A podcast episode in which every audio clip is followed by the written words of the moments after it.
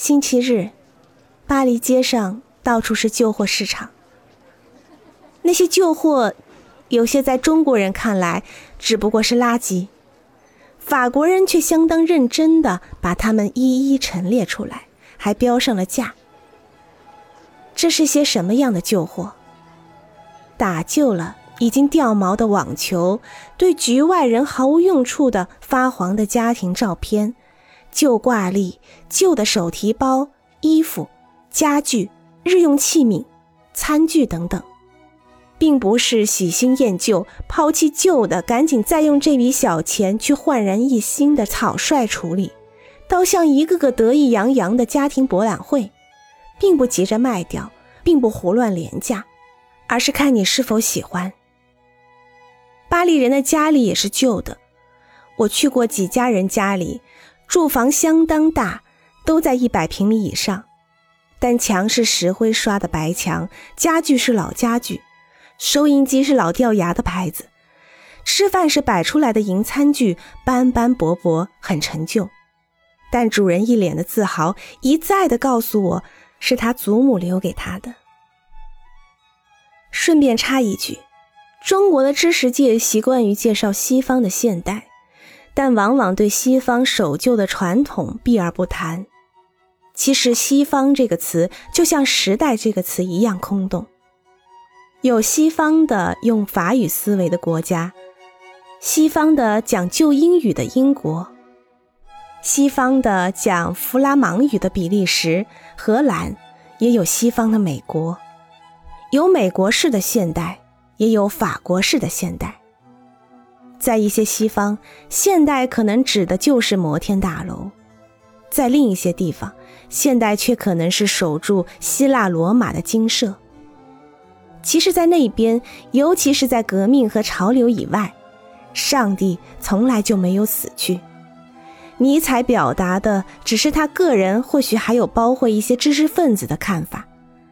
长于整体主义思维的中国知识分子，却把他的个人意见看作是整个西方的趋势。但守旧并不意味着落后。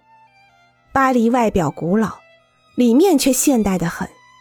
在这里，革命体现为一种内在的东西，一种思想方法的革命，一种工具的现代。革命是一种古典精神，最典型的是卢浮宫。从外表看，是风流已被雨打风吹去，但依旧我行我素的老顽固的样子。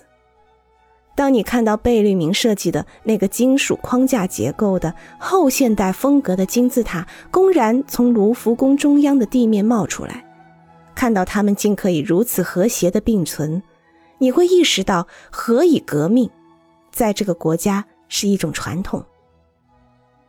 顺着举世闻名的凯旋门出了旧巴黎，一路往西，是一九八九年完工的新凯旋门。这是一个伟大的建筑，白色的，高一百一十米，宽一百零六米。在它周围全是现代或后现代的建筑，一个新巴黎在旧巴黎之外崛起。新凯旋门和旧凯旋门像时间上的两个链环，把过去和现在连接起来。在这里，我看到的新巴黎令我惊叹。它们是现代建筑的杰作，没有一栋建筑物是相同或平庸的，或仅仅为了实用目的而建。你会看到达达主义、超现实主义怎样成为了结结实实的建筑符号。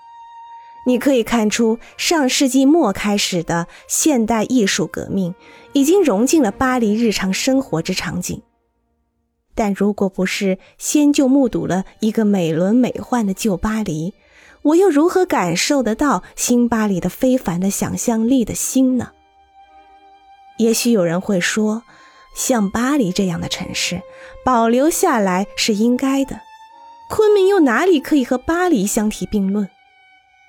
但我不仅仅去了巴黎，我还去了欧洲的几个小城，他们的名字说出来你都不会知道。但他们像巴黎一样是旧的，精心的呵护着来之不易的旧。